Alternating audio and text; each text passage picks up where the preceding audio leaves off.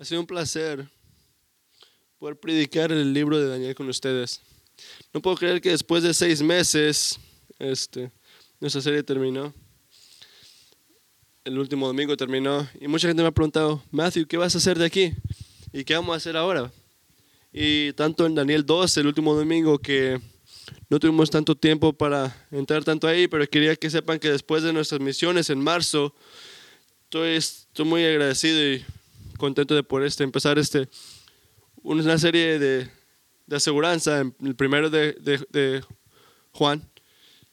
Y por las siguientes dos semanas quiero tomar este, quiero aprovechar el tiempo entre esas dos semanas de hora a marzo para enfocarnos a, unas, en, en, los diáconos de la iglesia. Sí, de repente no estoy pensando en lo que iba a decir, los diáconos de la iglesia, pero creo que el tiempo está bien para poder hablar de los este, diáconos de la iglesia. Déjame responderles por qué. ¿Por qué quiero hablar de los diáconos de aquí, de la iglesia? Por algunas razones. En primer lugar, a Dios le importa mucho su iglesia. ¿Usted cree en eso? Que Dios este, cree en su iglesia, no nada más nos deja ahí, no, le importamos mucho. No nada más este, la iglesia universal, pero también la iglesia local. La, Kingsway, él le importa usted, le importa esta iglesia, tanto que lo compró por el precio de su propia sangre. Tu padre no puede decirte esto más, más alto o de una forma más fuerte lo que tú significas para Él. Hasta con tus pecados hizo eso por ti. Nosotros somos pecadores. Jesucristo murió por nosotros. A nosotros nos compró Dios. Y por eso nos da instrucciones claras por su palabra donde dice cómo debemos este, deportarnos en nuestras casas, en la casa de, de, de, Él, en su casa, en la iglesia. Una iglesia bíblica es una iglesia muy bien ordenada. No nada más es una iglesia que está tirada ahí en la, en la Biblia y que ahí averiguan ustedes. No, una, una iglesia está enfocada en Dios y tiene orden. Tiene que honrar las dos oficinas que Dios ha pedido y las que ha puesto Él para su iglesia.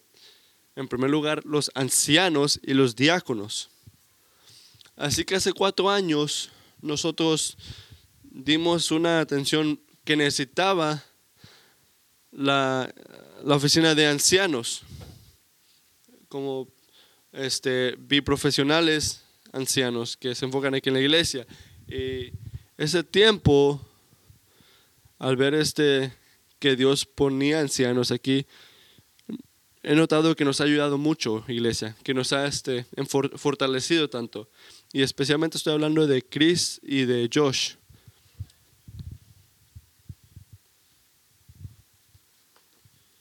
Así que, te voy a decir, no estoy exagerando.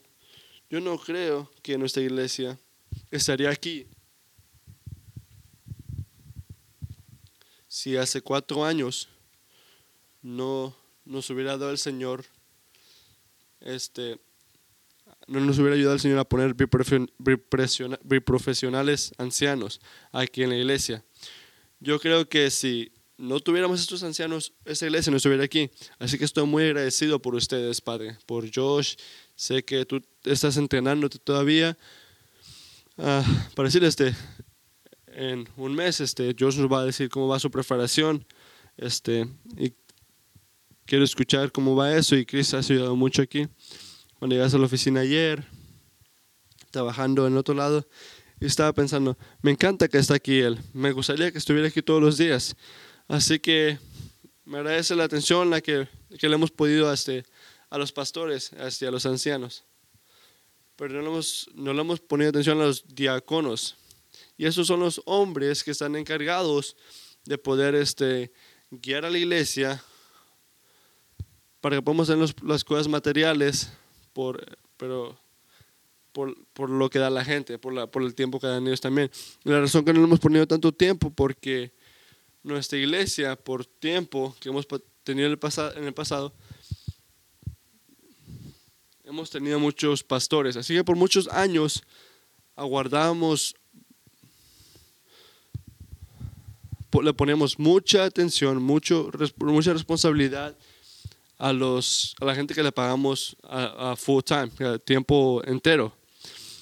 Y esperamos que la gente que le pagábamos, que, que, que administraran todos, que, se, que, hicieran todo, que se prepararan para el día de antes de Navidad, que podían encargarse de hacer las cosas aquí, este, de las canciones, que podrían preparar este, la iglesia y que a la misma vez no se les olvide la predicación. Y yo llamo esto un super pastor. Eso es lo que teníamos antes en, este, en esta iglesia. Y creo que eso trabajó por un buen tiempo porque podíamos agarrar suficientes pastores que les podemos pagar para poder este, encargarse de lo espiritual y las cosas materialistas de esta iglesia. ¿Sí me entienden?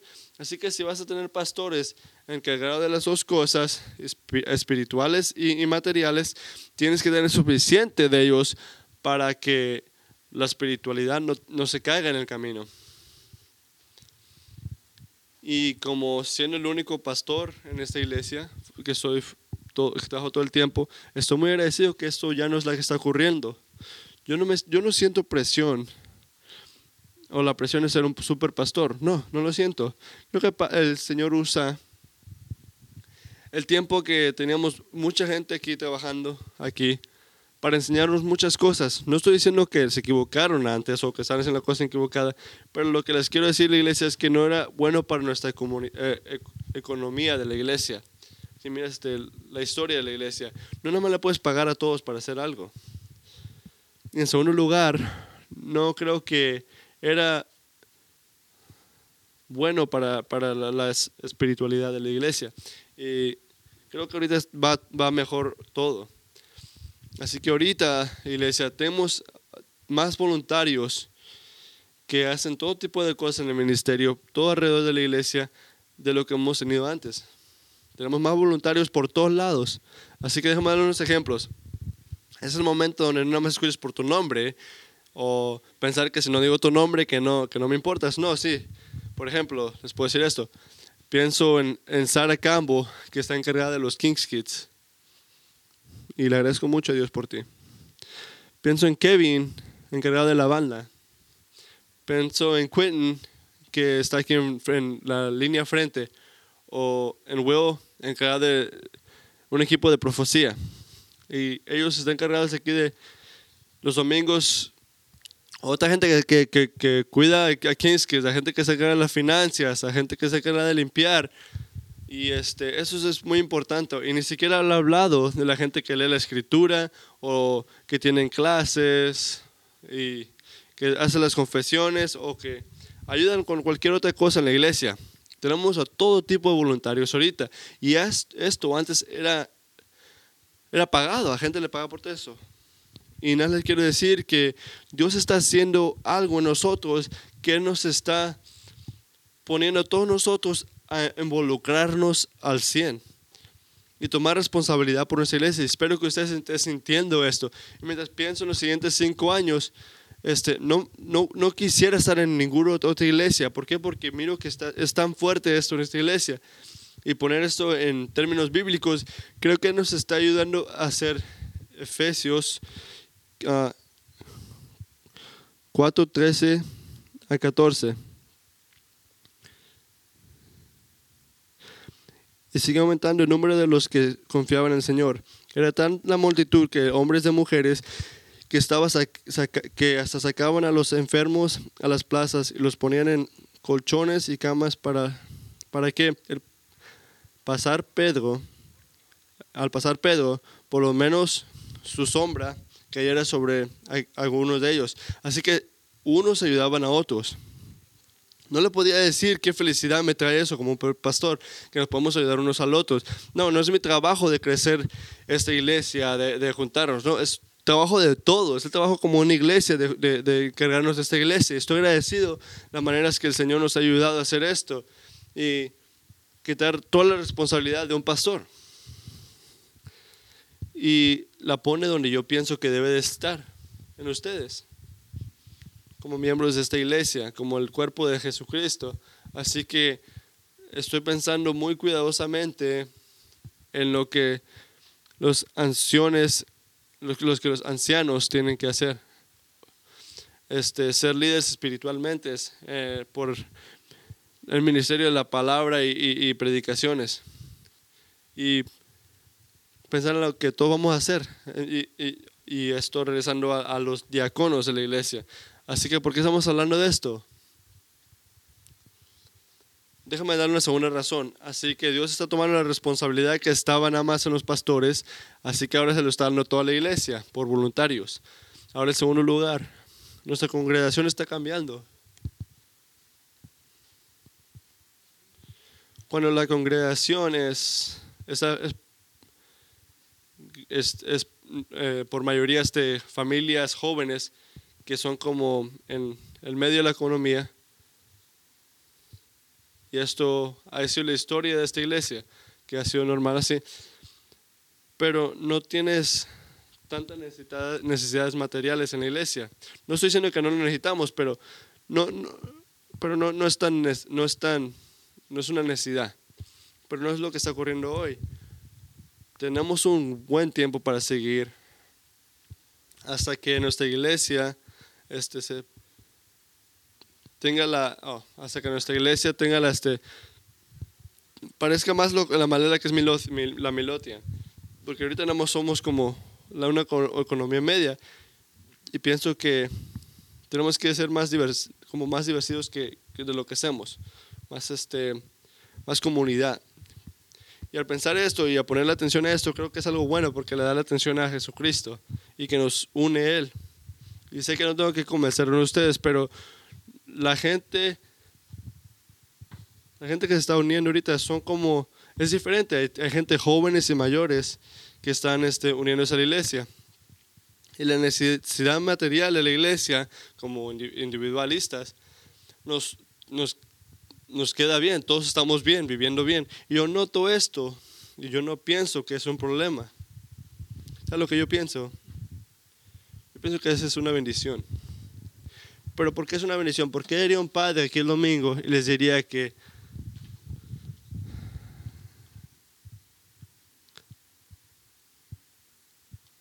¿Por qué diría un padre que, que un, pastor que si la gente está creciendo aquí, jóvenes y, mayores, y que son este, también viendo bien, ¿por qué? Porque es una bendición. La razón que yo digo es porque al todos vivir bien, tenemos la oportunidad de ayudar bien aquí en la iglesia, de involucrarnos en voluntarios en lo que podemos ayudar y ser diáconos aquí en la iglesia. Así que hay una segunda pregunta que les quiero hacer. ¿Por qué usted debe poner atención a los diáconos por las últimas semanas? Porque yo he estado en, en sus pies, que, oh, quiero hablar sobre eso, y usted está pensando, a mí, a mí no me importa tanto esto. De repente está sentado ahí pensando gobierno de la iglesia o todo tipo de cosas, por favor despiérteme cuando regresamos a Jesús. No va a decir que se levante sus manos, pero este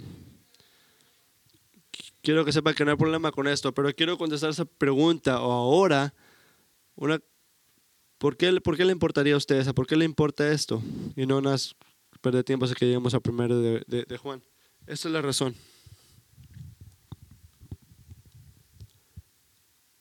El Señor nos llama a cada uno de nosotros para que estemos involucrados en el ministerio de la iglesia.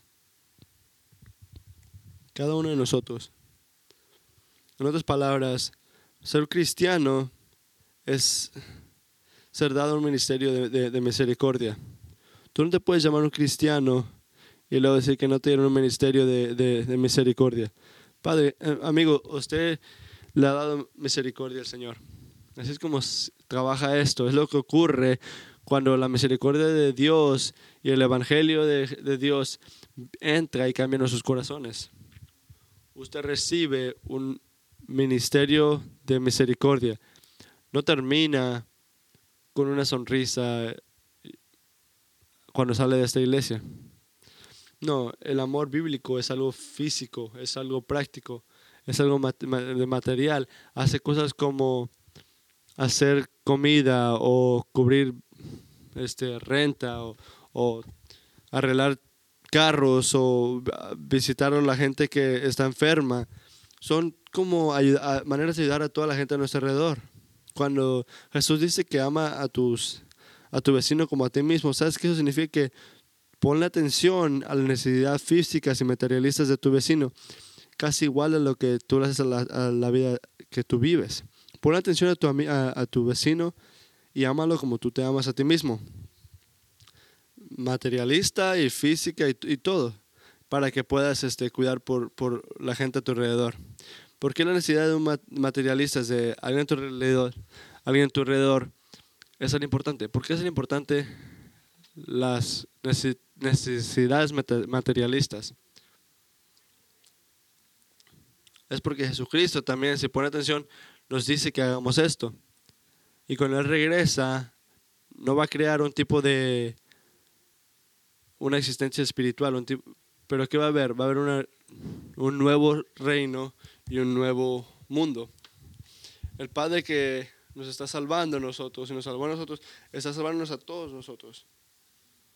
Así que quiere decir que el Evangelio hable, habla esperanza a nuestros cuerpos y a, nuestros, a, nuestros, a nuestras mentes y nos pide que le ayudemos a la gente a nuestro alrededor también, a la gente que no está tan bien ma- materialistamente. Todos este, merecemos esta misericordia, todos tenemos que ayudar a la gente a nuestro alrededor y todos necesitamos, todos necesitamos saber cómo hacer esto, cómo puedo ayudar a la gente a mi alrededor, cómo puedo ser mis- misericordioso. Vienen conmigo, si me entienden lo que estoy diciendo. Si eres cristiano, a ti te el ministerio de misericordia, así que tienes que ayudar a la gente a tu alrededor. Tienes que saber cómo ayudar a la gente, cómo amar a la gente en maneras materialistas. Y esto es lo que tiene, significa ser diáconos. Yo estoy convencido que algunos de ustedes, de repente muchos, han sido llamados para salvar como diáconos en esta iglesia para guiar en maneras materialistas por el ministerio de mise- misericordia. Lo que es increíble es porque muchos de ustedes ya lo están haciendo. En alguna manera, al decir esto, pienso que nada más estoy diciendo como que estoy poniendo atención a lo que ya está haciendo el Señor. Unos ya lo están haciendo sin que alguien les tuvo que decir algo. Así que, ¿por qué debes de ponerte tú a pensar en eso? ¿Por qué, por qué hay que hacerlo oficial? ¿Por qué no es suficiente? Así que le voy a poner atención. Pero ¿por qué debes este, pensar en meterte en una oficina y hacer esto? Y el primero de Timoteo te dice, en primero de Timo- de Timoteo hay este, una promesa. A esos que son buenos diáconos, ayudan a la gente alrededor y le dan una confianza a sí mismos cuando hablan sobre la fe que está en Jesucristo. Si algunos de ustedes han sido bendecidos por el Señor y llamados por el Señor para servir a esta iglesia como diáconos, ¿sabe lo que yo no quiero meterme en el camino? Yo no quiero interrumpir la manera que tú puedes ayudar, la confianza que tú puedes tener al hacer esto. El Señor te quiere enseñar esto, te quiere dar estas bendiciones. No se trata del nombre, se trata de honrar lo que dice el Señor. De eso es lo que se trata, así es lo que eso significa ser diácono. Así que, ¿cómo vamos a hacer esto? Estoy, entiendo que todo tipo de hombres están aquí, todos pensamientos están aquí. Eh, mucha gente que han pasado tiempo en otras iglesias, así que de qué se trata ser un diácono. Así que eso es lo que vamos a hacer. Vamos a tomar dos domingos para servir y para ver lo que dice la iglesia sobre los diáconos. Esta semana vamos a mirar a Actos 6. La semana que viene vamos a primer el primer Timoteo 3. Y eso lo vamos a ver como una manera de poder aprender lo que significa ser diácono. Así que hoy, como, como dijo, vamos a ver este, no actos, es he- hechos, perdón. Así que la iglesia eh, necesita diáconos y qué, qué tiene que hacer, qué tienen que hacer los diáconos. Y quiero empezar con lo que dice la Biblia. Y hay que pensar en lo que dicen las tra- tradiciones de la iglesia y dejar todos estos pensamientos en la, puerta. Así que eso es lo que vamos a hacer por los siguientes dos domingos. Y durante este tiempo, cuando llegue el verano, vamos a juntarnos y hablar sobre la manera que tiene que trabajar un diácono y lo que tienen que hacer, los que están encargados en la iglesia. Así que dos domingos vamos a pasar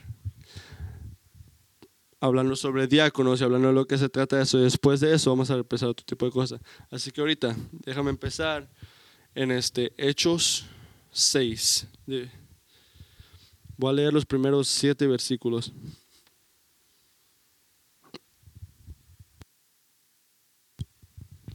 En aquellos días, al aumentar el número de discípulos, se quejaron los judíos de, que hablaban griega contra los que hablaban aramea, de sus viudas eran que sus vidas eran desatendidas en la distribución diaria de los alimentos.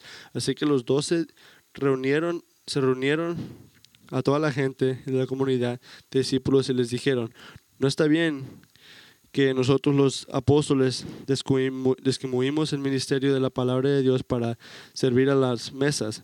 Hermanos, escojan de entre ustedes a siete hombres de buena reputación, llenos de espíritu y sabiduría, para encargarles esta responsabilidad. Así nosotros nos dedicaremos de lleno a la oración y el ministerio de la palabra. Esta propuesta agradó a toda la asamblea. Escogieron a Esteban, hombre lleno de fe y del Espíritu Santo, y a Felipe, a Felipe, a Procoro, a Nicarón, a Timón, a Parsemanás y a Nicolás, a Nicolás, un proselito de Antioquia. Los presentaron a los apóstoles, quienes oraron y les pusieron las manos. Así que lo que se trata de esto este, voy a hablar del problema y de la resolución y, lo que ocurrió después de todo esto. Lo que ocurrió y la manera que lo arreglaron y la manera que se este, continuaron haciendo las cosas. Así que primero vamos a hablar de lo que ocurrió. Ya, ya ha sido tiempo que ha estado en Hechos, así que hay que hablar de lo que se trata. En Hechos 6, Luke, el que, Lucas, el que escribió esto, dijo que la iglesia está creciendo muy rápidamente. Así que pueden decir que sí, eso era tiempo, hace tiempo. Pero rápidamente no, no dice todo lo que ocurrió. Estaba creciendo como inmensamente. Algo que ocurrió rápidamente. Van de 120 personas a 3.000 personas. Hasta, hasta más de 10.000 miembros si usted ha estado un tipo de líder o algo así, imagínense su compañía.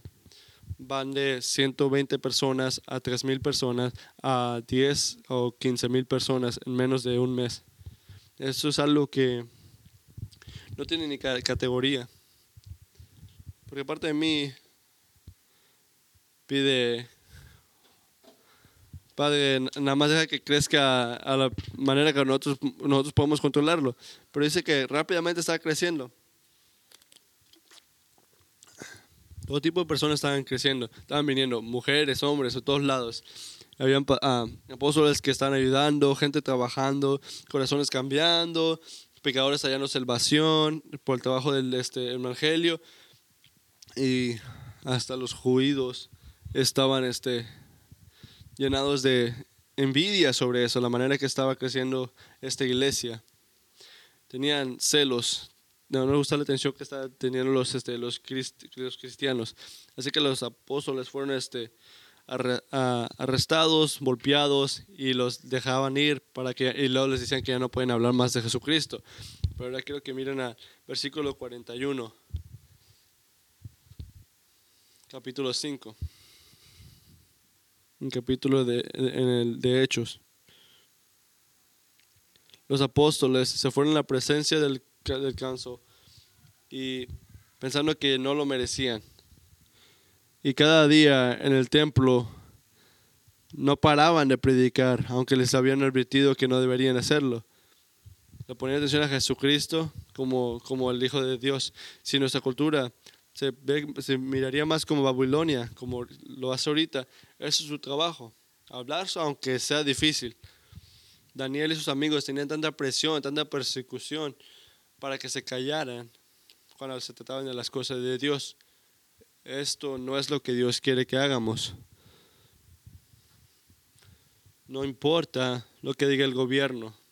Nosotros obedecemos al Señor y no nos callamos sobre Él. Eso es nuestro llamado. Y lo hicieron. No paraban de hablar de Jesucristo. Y ahora miren los resultados. Actos 6, versículo 1. Estos días los discípulos estaban creciendo en número.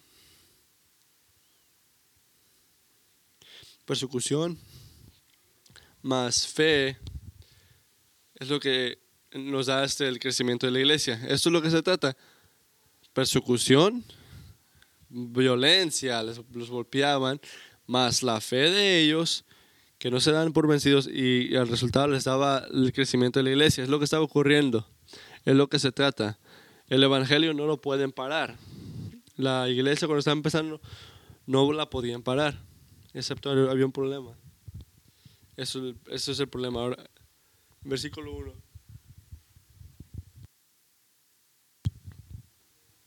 Todo va bien, pero hay un problema. Los que hablaban griega contra los que hablaban aramea ah, decían que sus este, viudas eran desentendidas en la distribución diaria de los alimentos. Así que es el problema, que sus viudas no estaban siendo alimentadas bien.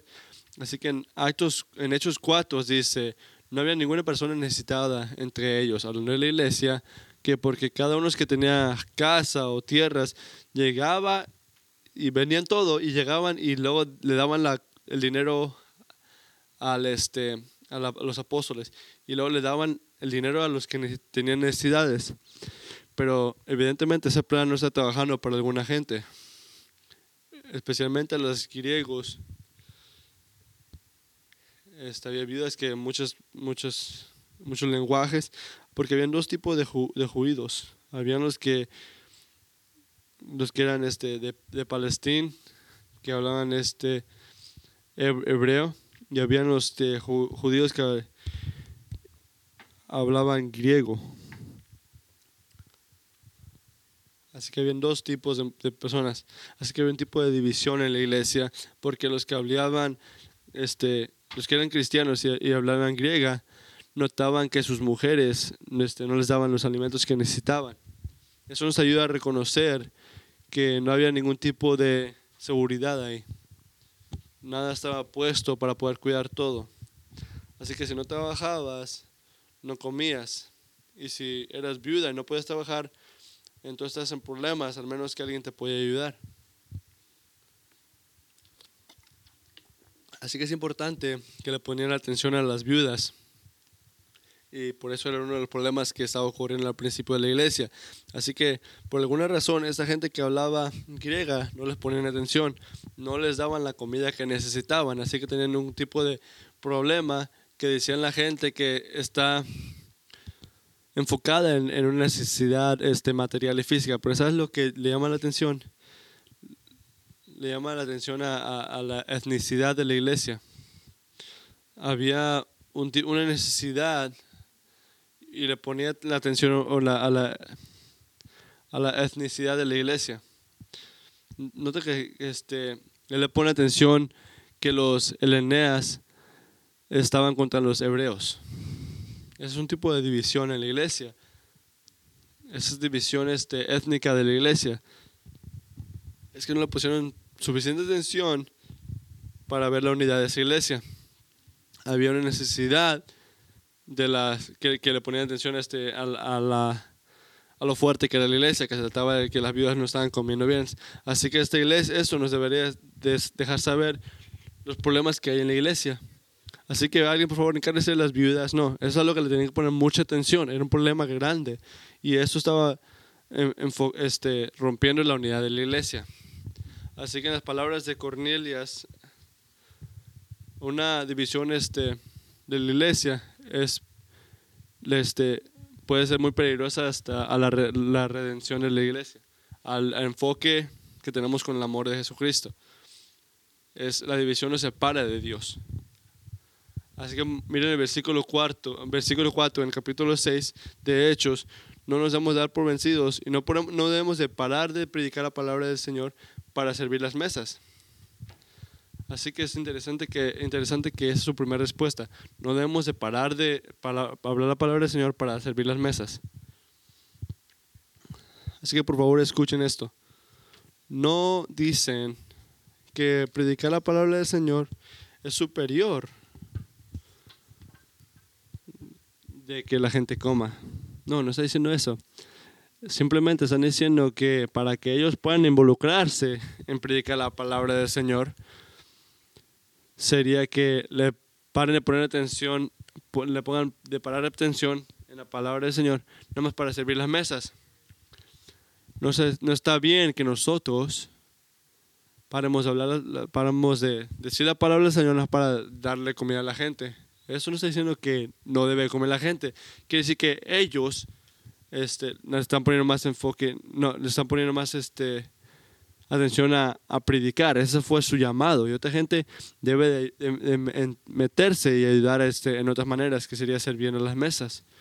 Así que lo que quiere decir esto es que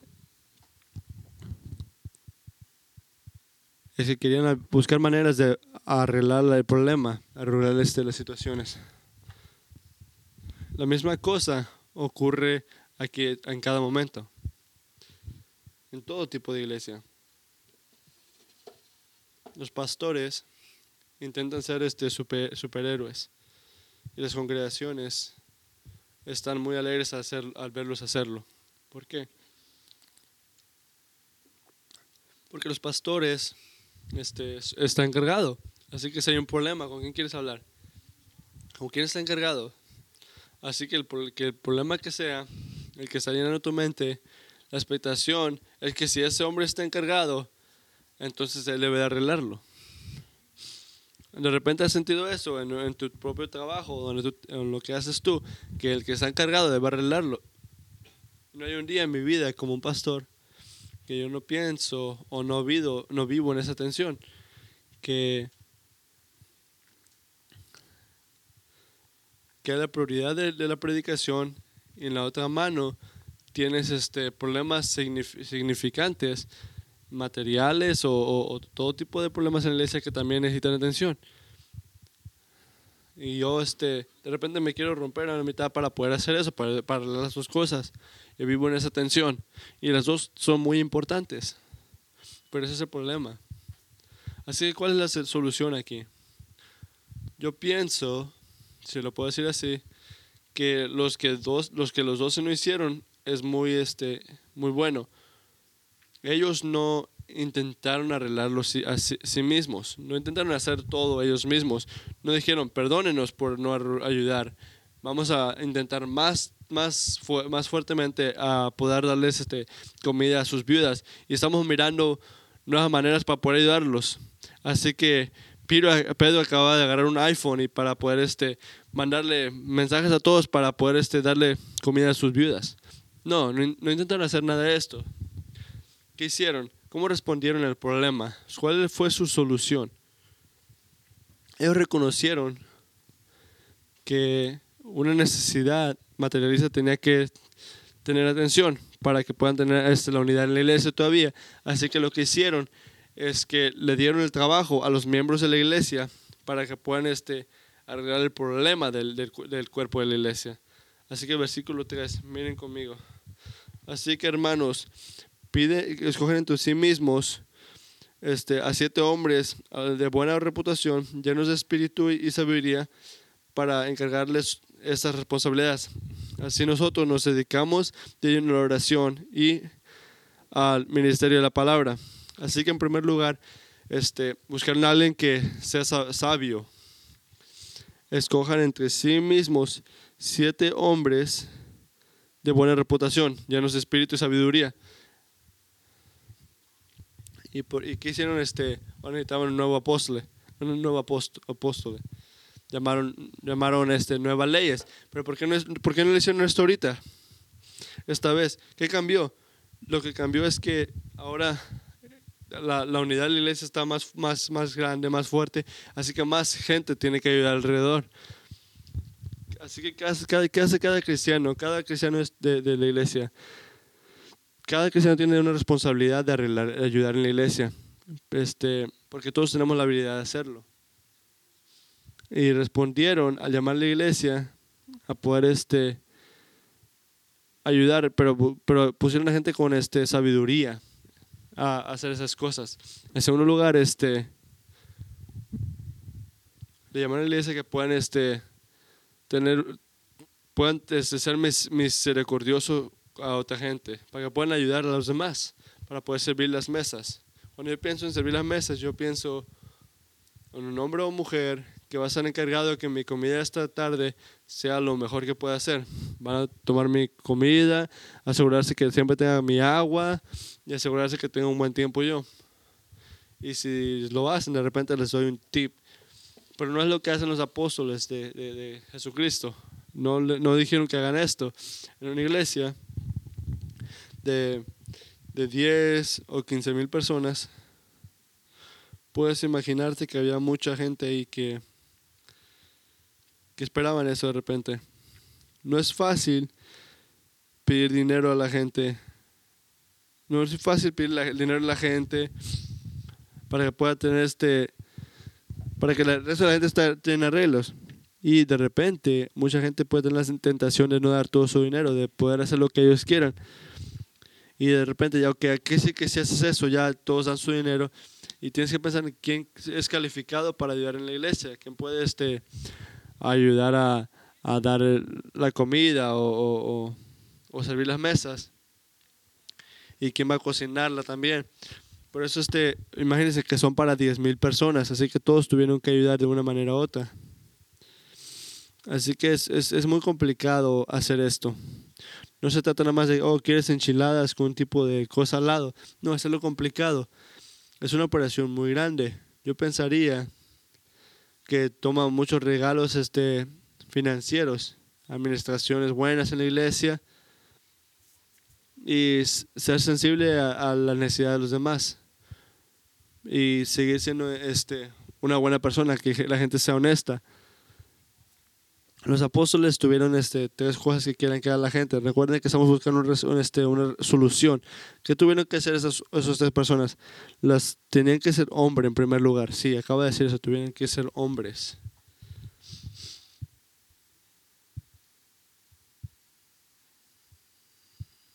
Eso es algo muy interesante. Diciendo que ah, porque sabemos que el problema era entre las mujeres. Si, si notaron eso, ¿quién tiene el problema? Las mujeres. Mujeres que eran viudas. Yo diría que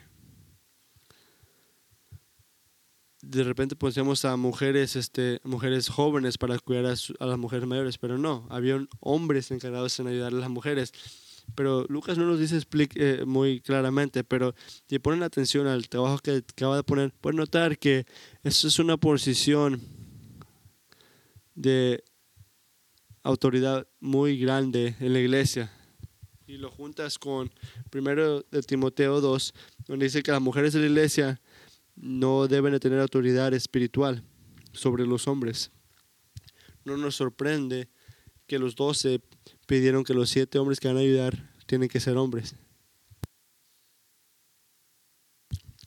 En segundo lugar, tienen que estar llenos con el Espíritu. Eso me encanta mucho, porque me recuerda que guiar a la iglesia y estar encargado de cosas materiales es este es eso es es un este ministerio espiritual requiere que tengamos todo tipo de ayuda por, de todos lugares diferentes, pero tienes que ser este, tienes que tener amor, alegría y paz haciendo esto, y paciencia, y tienes que ser bueno y cuidadoso. Tienes que estar lleno del Espíritu para poder hacer esas cosas, para poder ayudar tanto en la iglesia, porque no es este una cosa que puede hacer cualquiera, es algo que requiere servicio, a, a poner atención a los demás. Así que es más diferente que, que lo que hace un, un, anciano. ¿Por qué? Porque requiere que un hombre tiene que ser un, hombre este, muy, muy ocupado, muy, muy este, espiritual, muy, muy, muy este, avanzado espiritualmente. Porque tienes que estar encargado de muchas cosas importantes en la iglesia. Eso es una manera muy seria en la iglesia de poder estar involucrado. No hay ninguna manera de que siete hombres puedan estar encargados de 10 a 15 mil personas. Eso es loco, no, no, hay manera. Así que nos dice esto, que estos hombres no más estaban corriendo haciendo esto todos solos, pero ellos tenían que tener este, agarrar gente, preparar, entrenar, cuidar a gente encargada haciendo eso también, ayudándoles a ellos. para saber cómo puedan este, hacer todo como una unidad de la iglesia. Tienen que estar llenos del Espíritu para poder guiar a los demás. Tienen que ser hombres inteligentes. Tienen que ser hombres llenos del Espíritu. Tienen que ser inteligentes en lo que hacen. Así que es una manera que tienen que ser llenos del Espíritu. Nunca vas a ser, nunca vas un hombre lleno del Espíritu que no sea inteligente. Pero le da atención a que están encargados entre los miembros de la iglesia y encargado cosas materialistas, espirituales. Eso requiere este, ser muy avanzado espiritualmente. Que piensa en esto, tienes que ser bueno en leer la gente, entender la gente, cómo meterte en situaciones cuando hay problemas este, materialistas. Y cuando se trata algo de dinero es muy fácil que la gente se ofenda, tan fácil. Tú puedes agarrar siete hombres, puedes fortalecer la iglesia o puedes quebrarla. No nomás lo sacan de la basura. es algo muy importante. Este, una manera de ser este líder espiritual. Requiere este, ser inteligente. Así que ahora miren el versículo 5. La iglesia recomienda siete hombres. Todos que todavía somos en la solución. Tienen nombres griegos. De repente no notas esto, pero todos tienen nombres griegos y uno de ellos, Nicolás. Este hombre viene de un lugar en Iark, que es un lugar donde hablan griego, eh, este, griego. Y notaron que nada más, y la razón que era porque necesitaban gente que puedan comunicarse con todo tipo de personas, con toda la gente, y que sean gente cuidadosa. Esa es la razón que todos tienen nombres griegos, porque tenemos que poner atención que tan siquiera dos de ellos no este, más tienen el regalo de misericordia. Si ves en la lista, ves a, Esteban y ves a, Felipe. Y en el siguiente capítulo, él, él, también sabe predicar. Él también toma su tiempo para predicar. Esteban, Esteban también puede hacer eso. Él tiene el regalo de misericordia, pero también puede predicar. Y ahora agarra a, Felipe. En el capítulo 9, él también este, eh, es el primer evangelista evangelístico y sabe predicar también. Así que los hombres que están encargados en una iglesia, que están este, involucrados tanto en la iglesia, también tienen todo tipo de regalos, otro tipo, otras cosas que también pueden hacer. No nada más los siete, de los siete, nada más son siete, nada más son ellos que pueden hacer esto, que pueden este, ayudar en la iglesia y que pueden predicar. No, son, son multitalentosos. Piensa en 10 o 15 mil personas podían hacer de esto. Había mucha gente inteligente en ese grupo, te apuesto, que mucha gente que podía también hacer este, este, ese trabajo. Pero Dios le llamó a ellos para que estén encargados de esto. Así que en el versículo 6, ¿qué hacen los apóstoles? Ellos oran y le ponen sus manos en ellos. Así que, ¿qué tenemos que notar de esto? Cada cristiano está llamado para un trabajo de ministerio para crecer el cuerpo de Jesucristo es muy importante. Pero algunos de nosotros este, somos separados en maneras muy formales para poder este, enfocarnos en lo que el Dios quiere con nosotros. No, no hay necesidad de, estar en una oficina para hacer esas cosas. A lo que yo estoy verando que no ocurre en esta iglesia es que hay un tipo de sentimiento que si tú, si tú quieres ser un ministerio tienes que ser un pastor. No, no hay necesidad de ser pastor para ayudar en esta iglesia. O oh, quieres ser un ministerio tienes que ser un diácono. No, tú, tú, tú puedes ayudar sin, sin, ser pastor o, o, anciano. Tú puedes seguir ayudando en esta iglesia en una manera u otra. Dios te llamó para que trabajes en esta iglesia, que te preparó a ti antes de que tú naciste para crecer el cuerpo de Jesucristo. Dios apuntó a siete hombres para poder ser encargados de esto. Esa fue la solución. Ahora vamos a ver los resultados. Miren el versículo 7. Y la palabra de Dios es increíble. Continuó, creciendo y el nombre de los discípulos creció en Jerusalén. Si tú quieres evidencia que el ministerio de, misericordia y de la palabra son van mano, en mano, esta es. cuando el ministerio de misericordia fue llevado bien, el ministerio de la palabra creció. Así que por favor no piensen, iglesia, que ah, uno es más importante que el otro. No, van mano a mano. El ministerio de misericordia nada más ayuda si el misericordia de palabra continúa salvando bien. El ministerio, de, misericordia es este tan importante, iglesia, porque cada, cada persona tiene un trabajo de poder ir en la iglesia, puede ayudar de una manera u otra. Y si usted ha ayudado de una manera u otra a alguien aquí, usted ya, ya, ya, ya ha usado su regalo que le dio Dios. Y cuando uno lo junta con el ministerio de palabras, es algo muy importante. La palabra del Señor crece más y más y los discípulos crecen más y más en Jerusalén cuando esas dos cosas iban mano a mano. Eso enseña que los pastores no, no son los que están encargados de todos. La gente ayuda con todo. hay gente que se encarga de cosas materialistas. El pastor no es el que corre todo el show.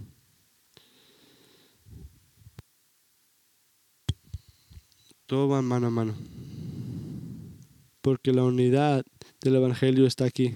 Este es lo más importante de todo. Y la iglesia creció. Ese fue el resultado. Ahora para terminar.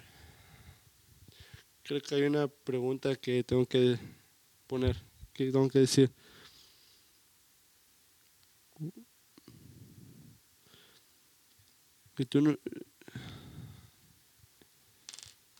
¿Por qué la palabra diáconos no está en Actos 6? ¿Alguien notó eso?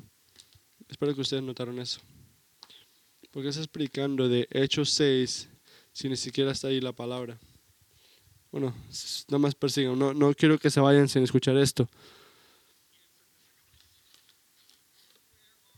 ¿Dónde están los diáconos aquí?